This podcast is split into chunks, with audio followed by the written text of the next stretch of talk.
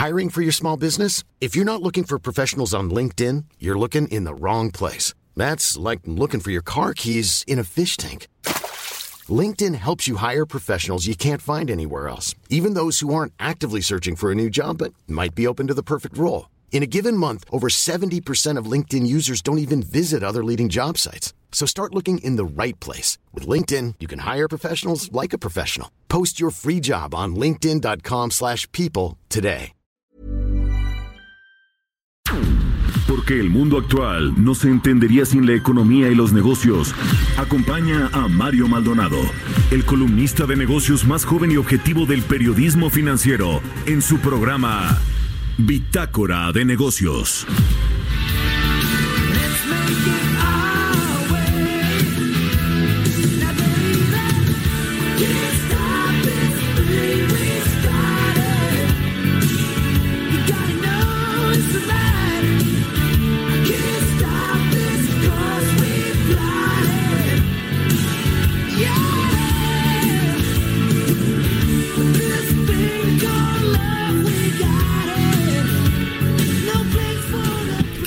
¿Cómo están? Muy buenos días, bienvenidos a Bitácora de Negocios. Yo soy Mario Maldonado y los saludo con mucho gusto este miércoles 18 de diciembre del 2019. Saludo con mucho gusto a todos los que nos escuchan acá en la Ciudad de México por la 98.5 de FM, también en Guadalajara a través de la 100.3 de FM en Tampico por la 92.5 y en Villahermosa, Tabasco a través de la 106.3 de FM. También ya en Acapulco a través de la 92.1 y a todos los que nos siguen vía streaming en la página Heraldo de México .com.mx. Ahora iniciamos el día con esta canción de Brian Adams que se llama Can't Stop This Thing We Started. Estamos escuchando esta semana canciones que tienen que ver con ponerle fin a algún, eh, alguna etapa en la vida, algún ciclo, hacer punto y aparte y comenzar eh, de nuevo. A propósito de que, bueno, pues estamos llegando al final del año de este 2019. Les cuento que vamos a tener en el programa. Vamos a eh, platicar con Andrés Peñalosa, el presidente de la Comisión Nacional de salarios mínimos sobre este aumento que se hizo al salario mínimo de 20% para el próximo año. A partir del 2020 tendremos un salario mínimo ya eh, pues eh, de 20% mayor que este 2019, cerca de 123 pesos. Vamos a platicar también con Rogelio Jiménez Ponce, el director general del Fondo Nacional de Fomento al Turismo, el Fonatur, sobre el Tren Maya, la consulta que se hizo con los pueblos indígenas este fin de semana y también la consulta general en los municipios y estados por donde va a atravesar esta obra, que bueno, pues usted ya sabe, ganó el sí con un abrumador 92%. La eh, pues encuesta la hizo el gobierno del presidente López Obrador. Y bueno, platicamos también ahí con Angie Chavarría, nuestra colaboradora de los miércoles, columnista de El Heraldo de México, sobre cómo cerraron el 2019 en crecimiento económico los estados, las diferentes entidades del país. Interesante hacer esta radiografía esta, estado por estado sobre el crecimiento de México, que bueno, usted sabe, en el país va a quedar en 0%. Pero bueno, quédese aquí con nosotros en Bitácora de Negocios porque ya le presento el resumen de las noticias más importantes con las que usted tiene que arrancar este miércoles 18 de diciembre.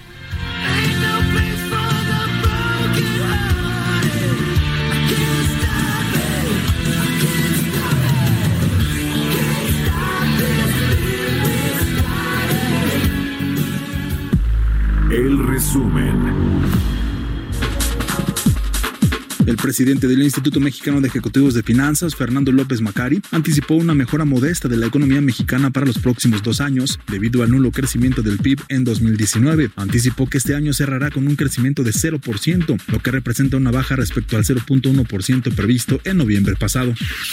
El presidente de la Concanaco Servitur, José Manuel López Campos, aseguró que el aumento al salario mínimo no será pretexto para aumentar precios en bienes y servicios el próximo año, porque el mercado está pasando por una etapa estable en la oferta y la demanda. Argumentó que por el contrario, el incremento es un factor que ayudará al crecimiento económico del país, al elevar el poder adquisitivo de los mexicanos y aumentar el consumo interno. El CEO de HSBC México, Nuno Matos, señaló que 2020 será el año del relanzamiento económico de México, ya que en 2019 2019, la Administración Federal sentó las bases para una macroeconomía estable. Señaló que el gobierno federal ha demostrado ser muy responsable en las cuentas públicas y a nivel macro, respetando la autonomía del Banco Central. Además, se ha enfocado en problemas como la inseguridad, la corrupción y la distribución más equitativa de la riqueza. Para la segunda mitad del próximo año, Citibanamex llevará la plataforma de pagos cobro digital de CODI a través de un código QR a las principales empresas de comercio electrónico. El director de pagos de la institución financiera, Mario Coca, explicó que ya trabajan con diversos socios comerciales para que se incluya como forma de pago alternativa en plataformas. La Organización Nacional de Expendedores de Petróleo consideró que es necesario hacer un análisis sobre el futuro del mercado gasolinero después de la anulación de un acuerdo por parte de la Comisión Reguladora de Energía. En un comunicado indicó que al quedar sin efecto y modificarse varios acuerdos regulatorios por decisión unánime de la CRE, es indispensable contar con un exhaustivo análisis de retos y oportunidades y de los nuevos escenarios que se abren para el sector de los petrolíferos, gasolinas y diésel en el mercado de combustibles. El titular de la Secretaría de Turismo, Miguel Torruco, estimó que durante las vacaciones de invierno la Corporación Ángeles Verde realizará 16.000 servicios y dará atención a más de 60.000 turistas en un recorrido alrededor de 1.800.000 kilómetros. Al dar el banderazo al operativo vacacional de invierno 2019, que estará vigente hasta el próximo 7 de enero, informó en un comunicado que el programa tiene como objetivo facilitar el tránsito de turistas a lo largo y ancho del país. Bitácora de negocios. Editorial.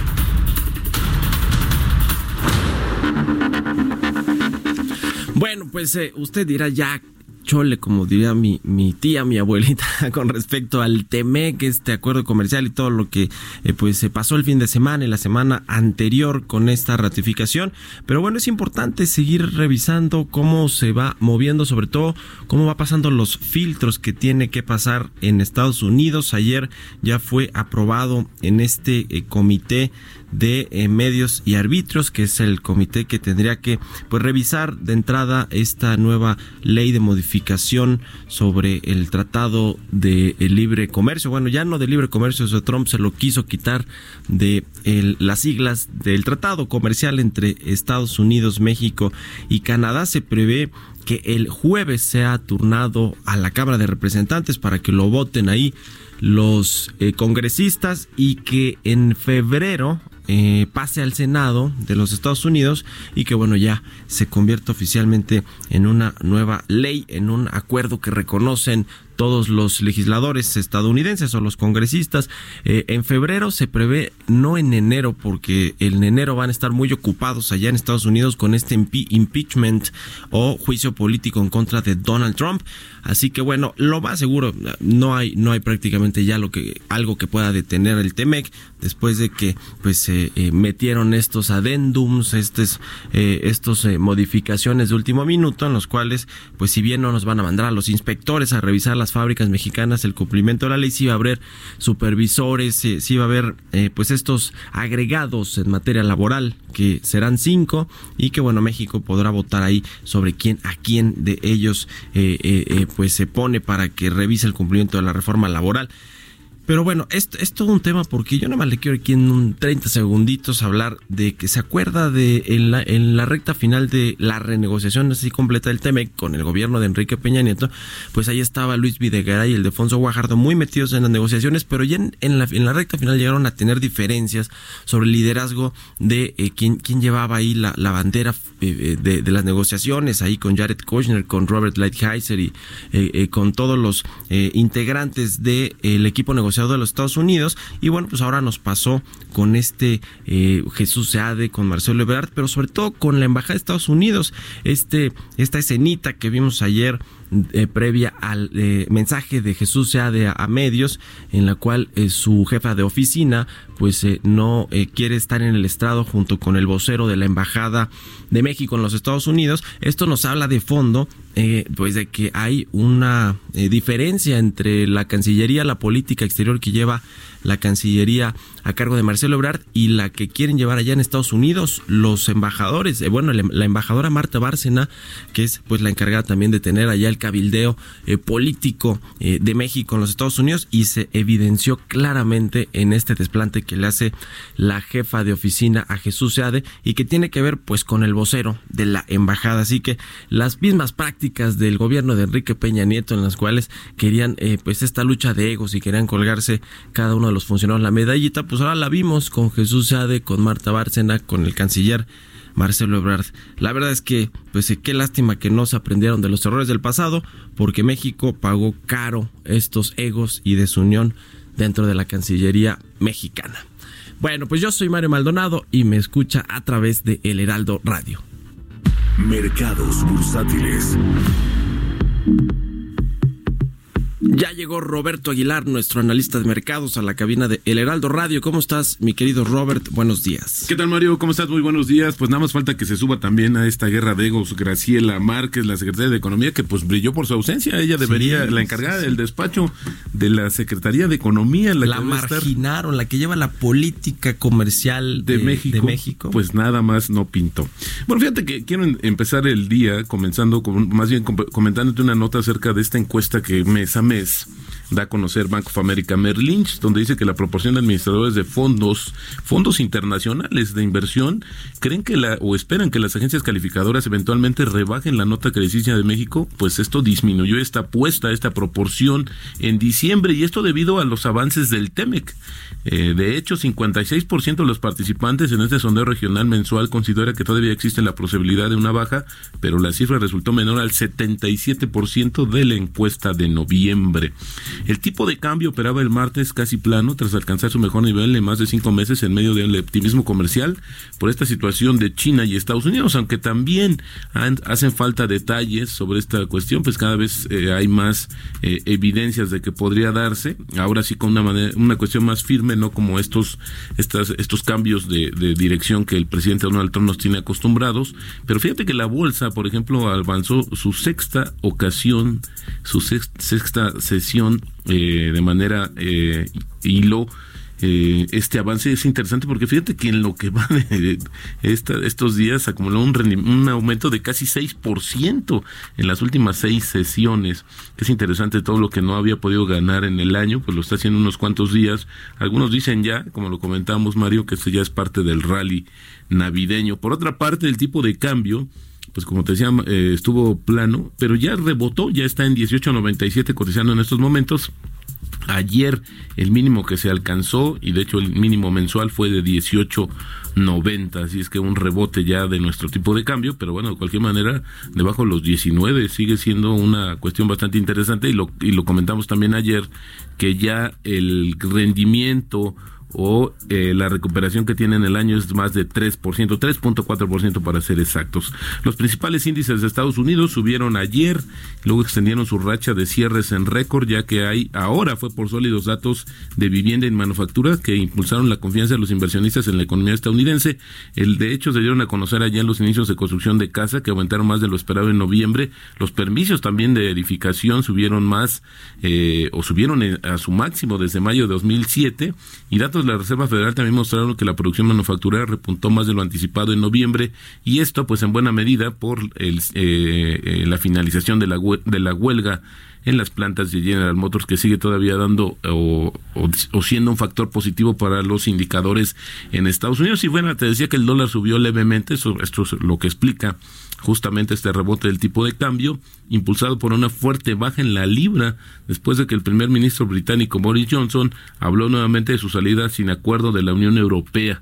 Londres fijó diciembre de 2020 como límite para un nuevo pacto comercial con la Unión Europea, que ahora viene, fíjate que esto es interesante, porque después de la salida, que si va a ser ordenada o no, viene una situación de negociar un pacto comercial, porque si, de otra manera, pues el Reino Unido se quedaría totalmente aislado, porque no podría negociar o no podría hacer intercambio comercial con el resto de los países. Así es que este es otro de los factores que ahora también regresa al escenario internacional en términos de incertidumbre. Y bueno, para no variar, el presidente de Estados Unidos, Donald Trump, pide nuevamente a la Reserva Federal que rebaje más las tasas de interés e impulse un alivio cuantitativo, asegurando que con eso se dispararían las exportaciones. Sería tan bueno que la Fed, dijo ayer en un tuit, rebaje aún más las tasas de interés y aplique un alivio cuantitativo. El dólar está muy fuerte eh, ante otras monedas y casi no hay inflación. Es el momento de hacerlo. Las exportaciones se dispararían así de manera elusiva lo dijo ayer el presidente Donald Trump. Pero fíjate que la semana pasada la Reserva Federal mantuvo estables las tasas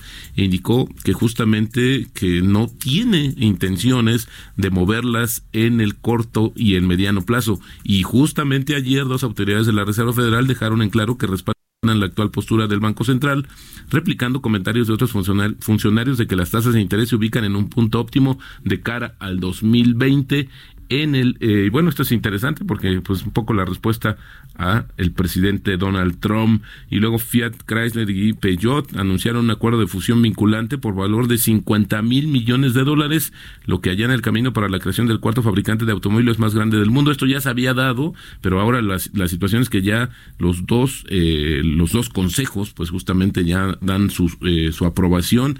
Está cada vez más cerca esta fusión pero antes fíjate que tienen que hacer arreglar algunos asuntos con el el grupo chino Dongfeng Motor Group, que va a recortar su participación de 12.2% en el fabricante de automóviles francés, va a vender acciones y con eso también va a evitar alguna restricción por parte de las autoridades para que se lleve a cabo esta fusión automotriz con un valor de 50 mil millones de dólares.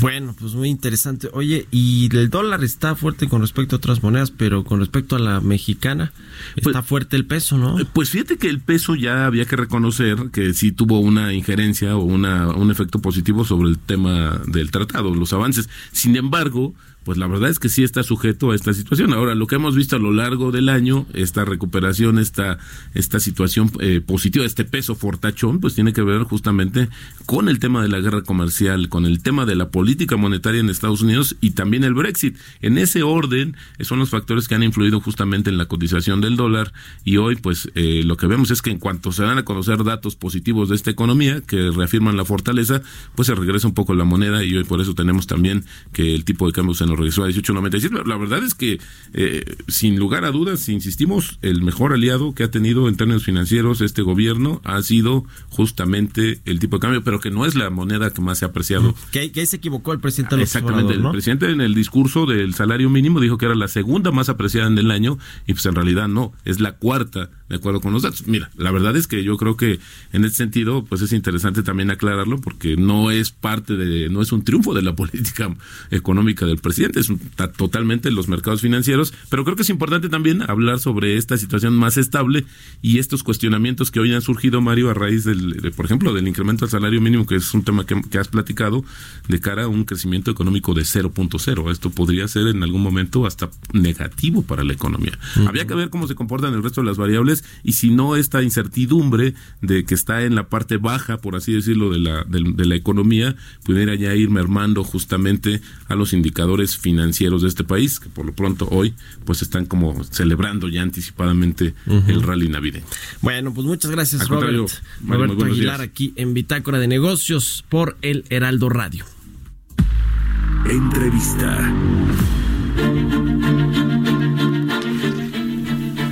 Bueno, le platicábamos sobre este acuerdo que hizo la Comisión Nacional de Salarios Mínimos para aumentar a partir de el próximo año el salario mínimo en 20%, eh, más o menos eh, estará ahí eh, pues eh, arribita de los 123 pesos. Y de esto vamos a platicar con Andrés Peñalosa, el presidente de la CONASAMI, a quien saludo con mucho gusto en la línea telefónica. ¿Cómo estás, Andrés? Muy buenos días. Eh, Mario, muy buenos días, un gusto saludarte a ti y a tus radioescuchas. Gracias. Eh, pues platícanos eh, eh, cómo se toman estas decisiones ahí en la CONASAMI, que es un pues organismo ahí tripartita, ¿no? Participan los patrones, el, gobierno, los empresarios. Cuéntanos un poco cómo se toma esta decisión de aumentar a 123.22 pesos diarios el salario mínimo a partir del 2020. Ya, bueno, se trata de un proceso intenso de negociación de carácter tripartita. Se consideran una serie de variables de carácter económico y, particularmente las referidas al mercado laboral. Eh, y pues se dan eh, también atención a las propuestas que salen de especialistas, organizaciones eh, civiles, eh, de, sectores que no necesariamente están representados en, el, la instancia tripartita. De manera que ya eh, en diciembre pues se, se cuenta con la información, con los acuerdos, como toda negociación, eh, pues hay que buscar el punto de balance, el equilibrio, y en esta ocasión pues siempre anteponiendo el interés del país, de los trabajadores y refrendar una política anunciada desde la presente administración de una recuperación ciertamente gradual, prudente, responsable, pero decidida de recuperación del poder adquisitivo de las eh, personas que reciben hasta un salario mínimo. ¿Qué, son cuántas? Porque ahí hay como un, eh, eh, digamos, diferentes cifras, ¿no? Con respecto a quienes realmente ganan un salario mínimo o uno o dos salarios mínimos. Eh, se habla de entre que 8 o 9 millones de mexicanos que, perciben este ingreso, pero buena parte de ellos están en el mercado informal, ¿no? Yo creo, creo que ayer o antier la secretaria del Trabajo, Luisa María Alcalde, comentó que eran más o menos 3.5 millones de mexicanos quienes se beneficiarán directamente, ¿no? En efecto, eh, hay falta precisión, qué bueno que lo comentas, estamos afinando las estadísticas, no solo las que genera CONASAMI, sino en coordinación con INEGI, con, con EVAL y otras instituciones para medir con mayor precisión el, alcance de quienes reciben un salario mínimo, que es el ámbito de competencia de la Comisión Nacional de los Salarios Mínimos. eh, de acuerdo a la encuesta nacional de ocupación y empleo, eh, las personas que reportan ganar un salario mínimo, pues eh, es alrededor de un millón doscientas mil personas. Sin embargo, hay más de nueve millones que reportan ganar incluso abajo de ese salario mínimo. En el caso del Seguro Social, bueno, son alrededor de 400 mil personas las que se están registradas con un salario mínimo.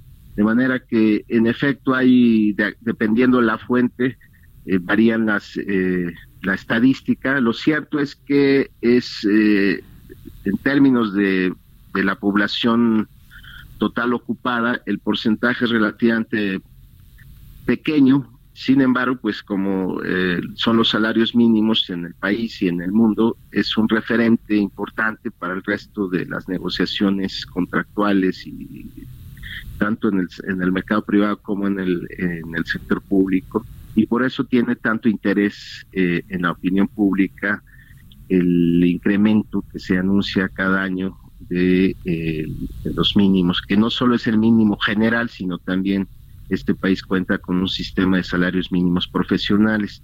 En esta ocasión, déjame comentarte, Mario, se incluyó por primera vez eh, el monto independiente de recuperación, que es un mecanismo ideado en términos de aportación absoluta en pesos y centavos para eh, contribuir a una pronta recuperación del poder adquisitivo de los salarios. En esta ocasión se dispuso un monto de 14 pesos con 67 centavos, sí.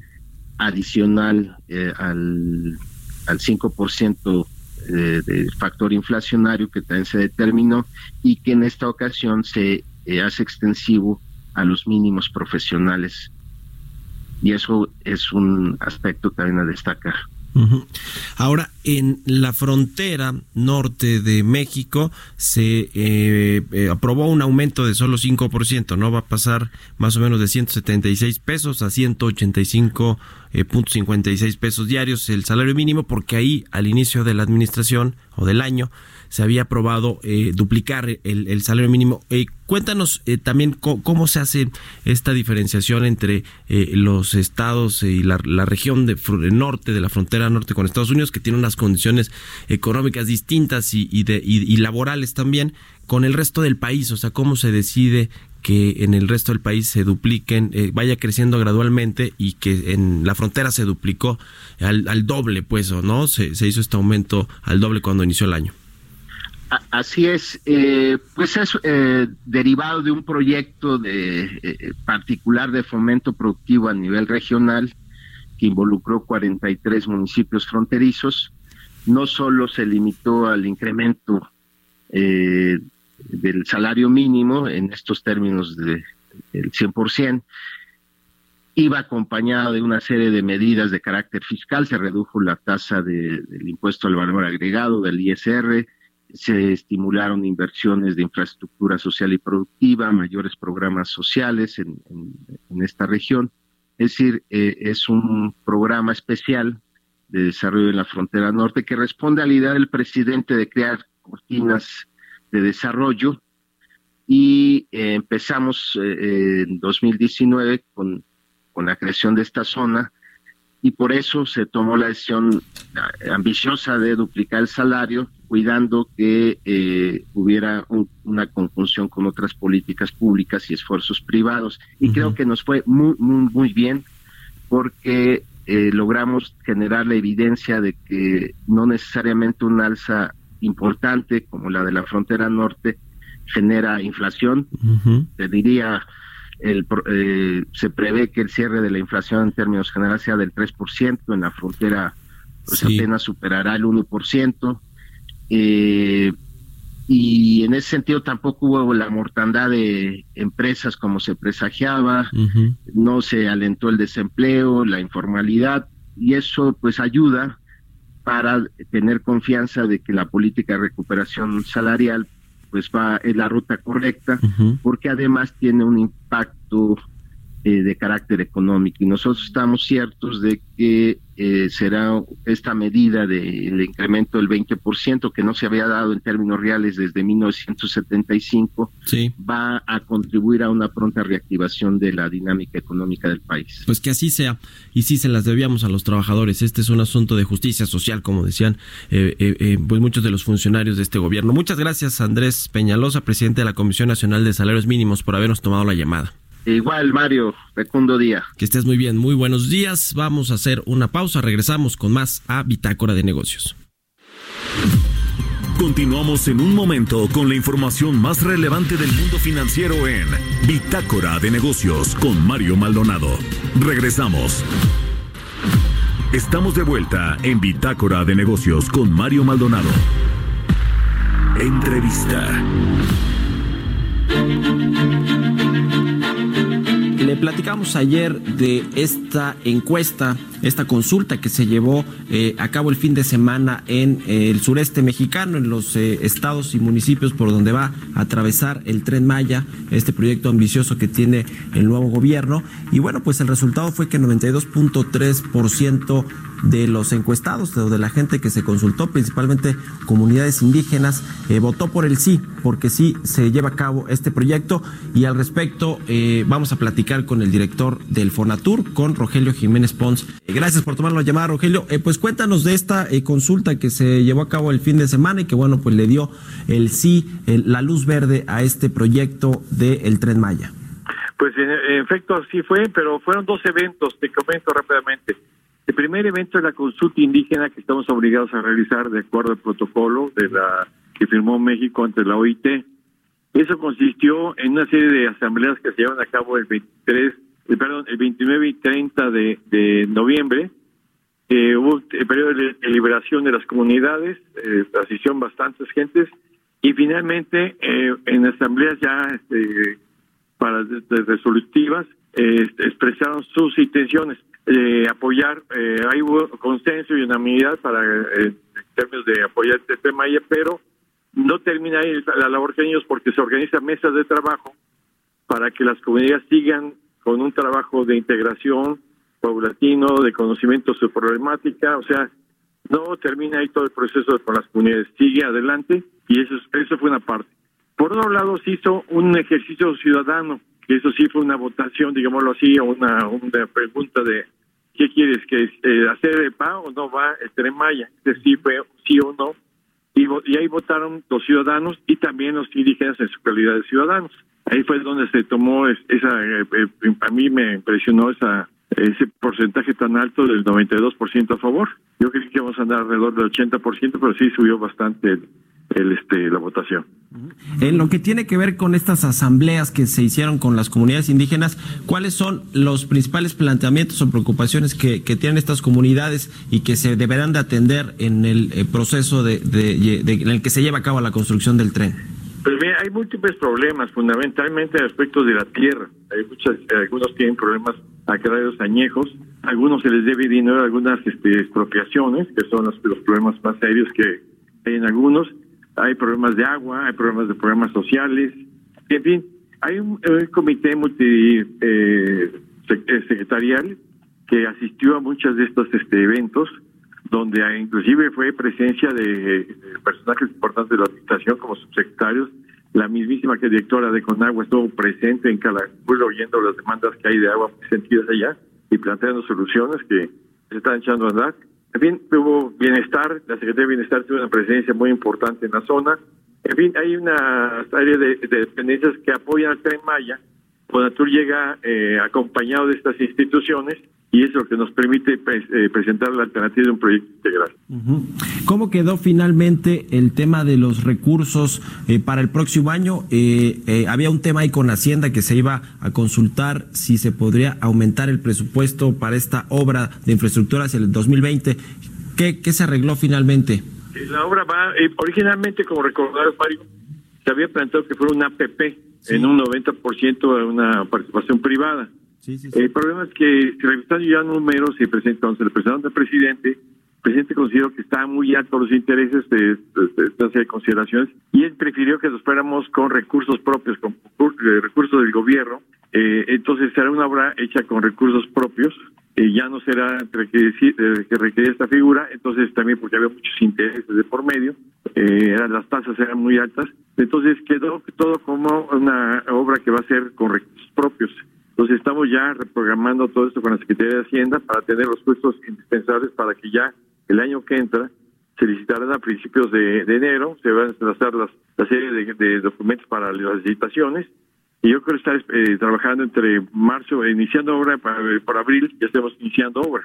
120 mil millones de pesos es el eh, monto aproximado que se calcula va a costar toda la obra. Para el próximo año, más o menos de cuántos recursos estamos hablando que van a comenzar a ejecutarse. Pues mira, hay un evento que es algo que para finales de año que estamos viendo si se lanza una vez que la solicitó la licitación de material rodante.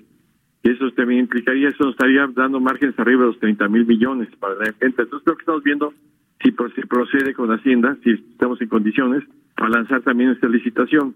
Hay margen, pero si de una vez se puede avanzar, lo estaremos viendo eh, con él. Entonces, precisamente en ese, en ese análisis, y es, una obra que cuesta alrededor entre 120 y 150 mil millones. Ok, pero las eh, licitaciones sí comienzan en enero, ¿verdad? Como se comentó, como se ha manifestado. Se lanzan los, este, los, documentos de licitación, empieza todo el proceso. Hay, talleres, eh, los talleres son cuando llegan los interesados a preguntar, se, resuelven entre todos. Hay cosas que se van conformando todavía para tener la licitación en firme y ya tomar decisiones a, lo largo de ese mes para que ya tengamos las este, las bases eh, editadas y con eso ya se pueda licitar. ¿Cuándo eh, sabremos si Hacienda eh, pues dio el visto bueno para que se amplíen, se aumenten los recursos para este proyecto? Pues yo, creo que en, estos días tenemos que ya tener el nuevo registro para poder lanzar los concursos y en ese momento tenemos que tener la suficiencia presupuestal para que estos se salgan. Yo creo que en el mes de enero ya tendremos que tener ya todo listo porque si no hay suficiencia presupuestal no puedes lanzar los convocatorios a los concursos. ¿Se hicieron eh, nuevos ajustes al, al, trazo de la ruta del Tren Maya? Eh, ¿Más ajustes de los que ya se habían hecho hace pues eh, cosa de, de, unos meses? Bueno, ya fueron muy pequeños, ya son ajustes ya muy en corto, por ejemplo, algunos libramientos de algunos pequeños poblados para no incomodar a la gente. Son cosas ya muy pequeñas, este rectificaciones de curvas pero sí, ya son cosas de menos del 10% de detalles. No, son cosas ya muy pequeñas.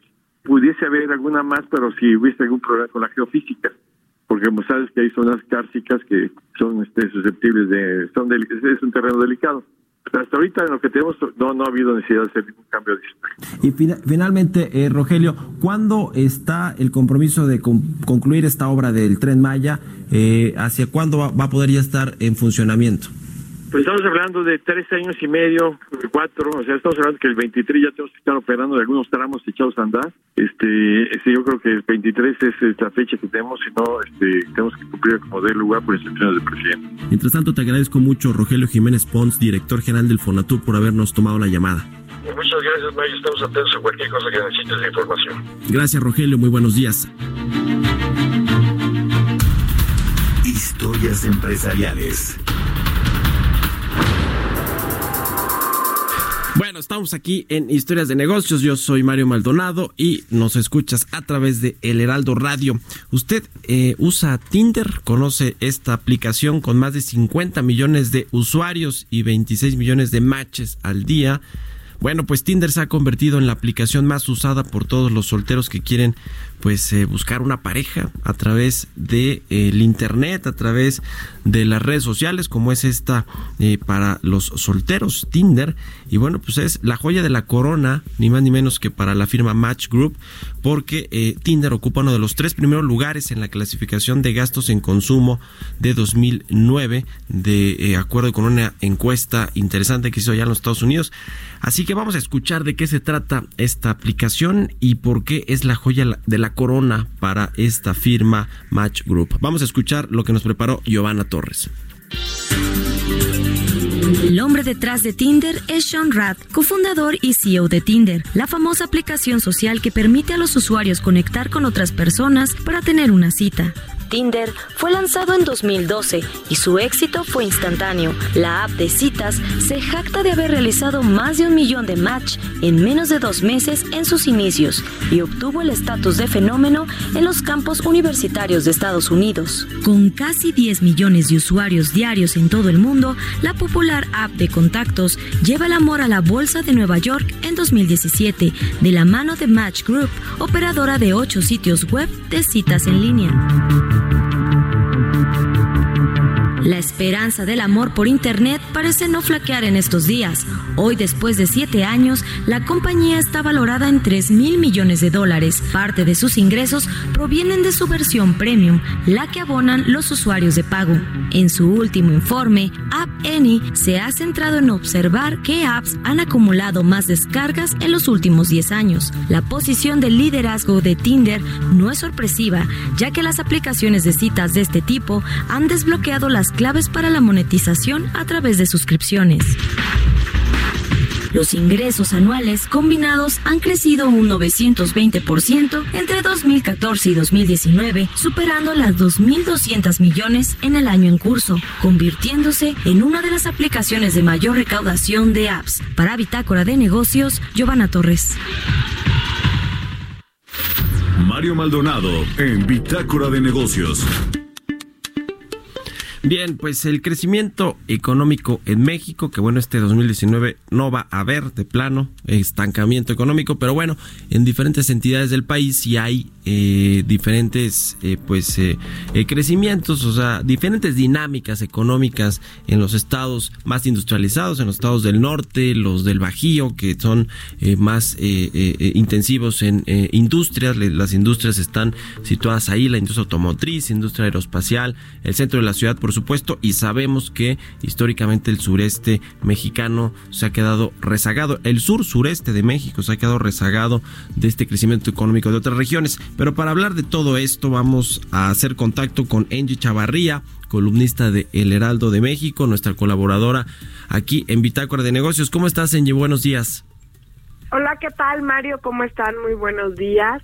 Pues así como lo mencionas, casi ya estamos en esta recta final del año y haciendo las cuentas de más, menos, quién ganó, quién perdió, quién sí hizo la tarea eh, en el interior de la República, pues vemos que casi el 50% del Producto Interno Bruto de el país, aunque como dices tú no crecimos, pero finalmente quien hace su labor en el interior eh, fue aportado por seis entidades federativas entre ellas eh, vemos eh, que la Ciudad de México, por ejemplo, pues aportó el 16%, por ejemplo. El Estado de México contribuyó con el 8.8%, eh, Nuevo León con el 7.6%, Jalisco con 7%, Veracruz con 4%, Guanajuato y todos los estados del Bajío están abajo ya del 4%, pero eh, es un crecimiento bastante favorable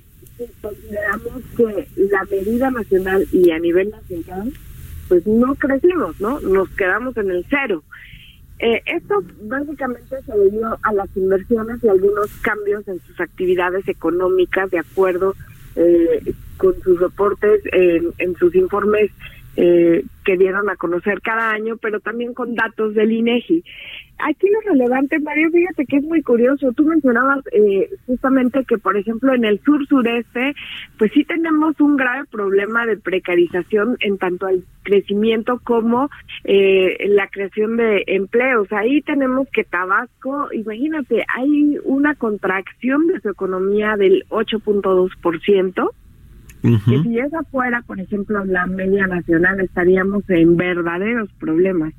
Chiapas eh, que por ejemplo su economía se contrajo 2.1%, Campeche 1.6%, y, y eso que consideremos que Campeche tiene eh, toda esta actividad petrolera y que básicamente se cayó por eso, porque hubo un decrecimiento en cuanto a, en cuanto a la expropiación, ¿no? Nayarit eh, venía muy bien, pero por ejemplo cayó 1 punto por ciento. Pero después si haces el cruce, por ejemplo, de cuánto mejoró o no la actividad laboral, uno pensaría que eh, algunos estados estos que están sufriendo esta precarización y contracción de sus economías, pues son las que menos oferta laboral tiene. Pero ahí nos causó un poco de sorpresa porque los que sí están empezando a tomar medidas eh, emergentes, por ejemplo, fue Nayarit, que en este caso eh, contribuye con una mayor oferta laboral, claro, considerando el número de habitantes que tiene. La Ciudad de México fue de las que menos generó oferta, eh, pues, eh, básicamente se debe a que ya está demasiado hacinada eh, y que los empleos, pues bueno, se mantuvieron estáticos, ¿no? Aunque es la ciudad que más número de empleos está manejando. Hay otros estados que tenemos aquí a Jalisco, a Guanajuato, a Querétaro, por todo este movimiento de las actividades de la industria automotriz, tuvieron un mayor crecimiento, por arriba incluso del 3% en cuanto a la oferta laboral. Es entonces ahí también donde mejora incluso eh, la oferta de vivienda y eh, hay una transformación de sus actividades. Eh, lo que es Guanajuato, Querétaro, Jalisco, San Luis Potosí, se están convirtiendo en un eje principal eh, de esta actividad aeroespacial y eh, automotriz e incluso están presentando el menor número, eh, dejando fuera a Guanajuato, de homicidios dolosos. Entonces vemos ahí que, que pues bueno, hay una transformación de, de, las entidades federativas y pues algunos estados ya se empiezan a poner las pilas pero bueno, como para nosotros los mexicanos, ¿en dónde estaría eh, una mejor oferta para vivir? Pues sin duda los, los estados que están creciendo demasiado en cuanto a oferta de vivienda, oferta laboral y también crecimiento económico, aunque no están en el top, serían los del Bajío. Pues la, la, política que está implementando el nuevo gobierno de eh, tratar de llevar eh, crecimiento económico hacia las zonas del sur-sureste a través de proyectos de infraestructura, eh, estos proyectos importantes o icónicos que tiene el gobierno del presidente López Obrador, allá el tren Maya, la refinería de Dos Bocas, incluso el corredor transísmico, pues tienen que ver con eso, ¿no? Con tratar de llevar más desarrollo y crecimiento económico a estas regiones que han estado pues marginadas o que o que pues eh, son otro México, ¿no? Completamente porque no crecen al ritmo que crece el, el país, que, que, en general pues el país es muy poco y tiene que ver con estas, con estas regiones que pues no, no han logrado desarrollarse, ¿no? O sea, esta política tú como ves está bien enfocada a estos estados eh, del, sureste, del, del sur del país que pues no tienen estas tasas de crecimiento como las tiene el norte, el bajío, el centro del país. Mira, finalmente eh, es comenzar a echar a andar una maquinaria en donde podemos ver un crecimiento económico, eh, primero con inversiones nuevas, a través, por ejemplo, de esta inversión eh, que se quiere realizar por ejemplo, con el tren Maya. Claro que es bueno porque va a generar empleos, eh, va a haber una reconformación, por así decirlo, o una nueva conformación, por ejemplo, de las sociedades, incluso hay migración, después de que haces una obra de tal calado, pues lo que se genera es una migración de la gente que está buscando un empleo. Pero finalmente es, es como el primer comienzo porque eh, si observamos los estados del Bajío, de, ellos no solo trajeron inversiones de estas empresas grandototas, eh, sino también lo que trajeron es mano de obra calificada y, eh, y lo que están haciendo es mejorar la educación o la calidad educativa, pues finalmente, ¿para qué? Para que la sociedad tenga eh, toda esta cadena de conformación de bienes y que pueda accesar a vivienda, a, a créditos, por ejemplo, a una mejor oferta laboral y también eh, mejor acceso de alimentos más cercanos este, y toda esa infraestructura, ¿no? Es, es, es un buen comienzo, sin duda, pero tenemos muchas interrogantes que quisiéramos saber qué está pasando en estas entidades, por qué eh, sus gobiernos no han sido bastante activos, por ejemplo, en la parte educativa. eh, vemos que también los jóvenes, incluso eh, hay una eh, tendencia en Tabasco que, por ejemplo, los jóvenes se sienten ajenos a, su estado. Eh, me ha tocado a mí hacer algunas notas periodísticas sobre el tema, en donde incluso ellos tienen que salir de su propio estado, irse a Guadalajara, eh, irse, por ejemplo, a Veracruz, que son los más cercanos, para recibir una mejor oferta educativa. Entonces, es, es un pendiente que tienen, por ejemplo, todos eh, todas estas entidades del sur sureste.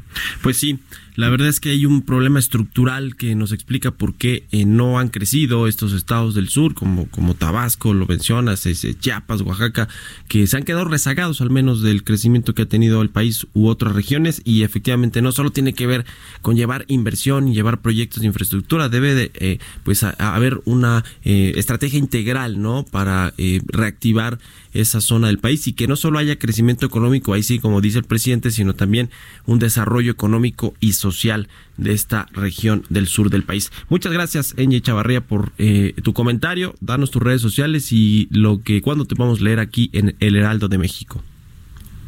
Muchas gracias, pues por favor eh, los invito a seguirme a través de Twitter en arroba engie.chavarría o a través de Instagram arroba engie.chavarría y pues bueno, hoy eh, les comento que va a haber una reunión importante del Consejo de Seguridad y que seguramente ahí vamos a ver parte de estos números en los que se va a reflejar pues bueno, que también el crecimiento económico incide en la seguridad del país. Muy bien, gracias, Senji. Ahí está en su columna de El Heraldo de México, en la versión digital y la versión impresa. Muy buenos días, Senji. Muy buenos días, saludos a todos. Portales Internacionales.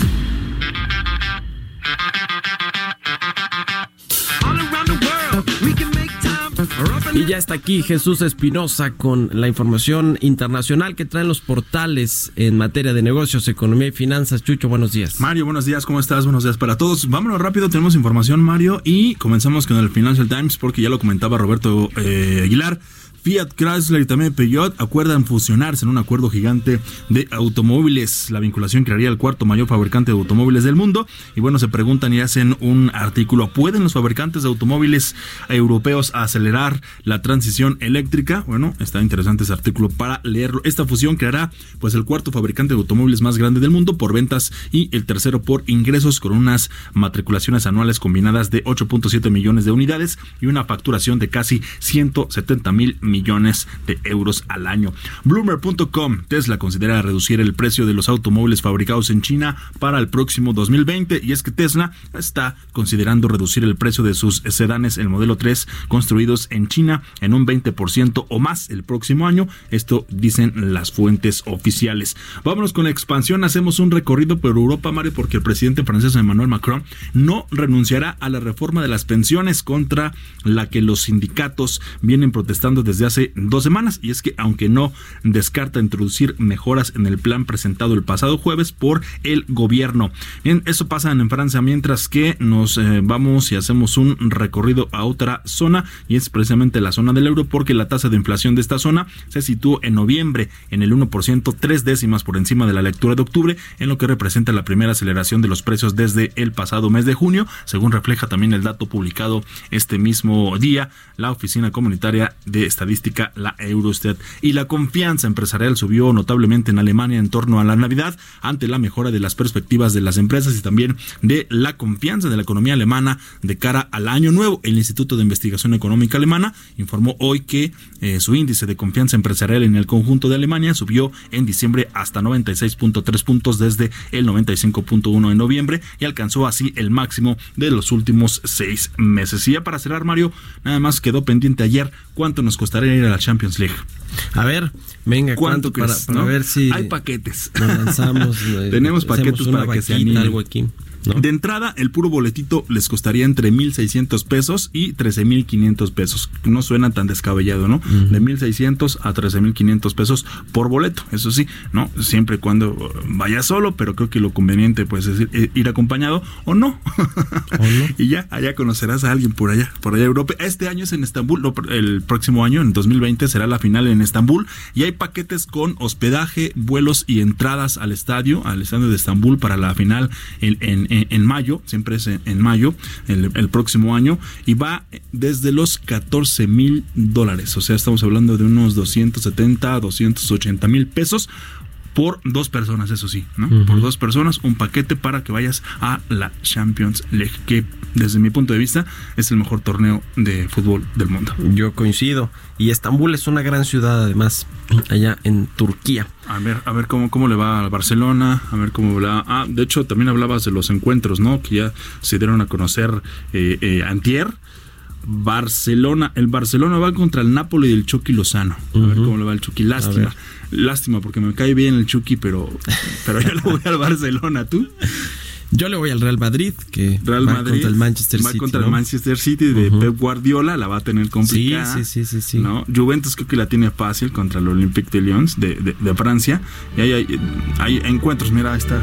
Ya nos ponemos a Doc, gracias a ahí aquí que ya, eh, y a Dani. Entre, otros- en- en- otros partidos, por supuesto, que son de, son de interés, pero los que más nos, nos, nos agrada de este lado del charco, pues Barcelona, Real Madrid, Juventus, en este caso por el morbo de Cristiano Ronaldo, ¿no, Mario? Bueno, pues vamos a estar pendientes. Gracias, Jesús. Oye, ya rapidísimo, los boletos para la final América Monterrey desde los 450 a los 1300 más cargos, por supuesto, Bueno, también pues que quedaba ahí. pendiente. Yo, ahí yo le voy a la América, no voy a Ah, decir yo que no. también. Bueno, muy bien, gracias. Gracias. Con esto ya nos despedimos de Quique de Bitácora de Negocios. Se queda con Sergio Sarmiento y Guadalupe Juárez en el Heraldo Radio. Nos escuchamos nosotros mañana en punto de las 6 de la mañana. Buenos días.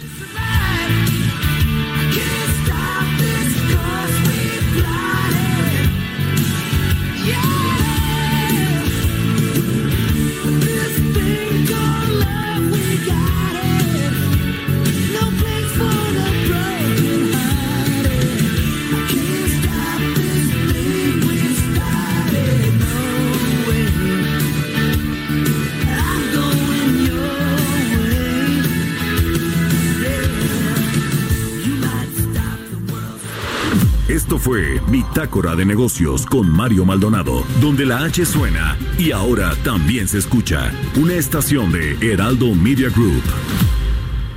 Heraldo Radio.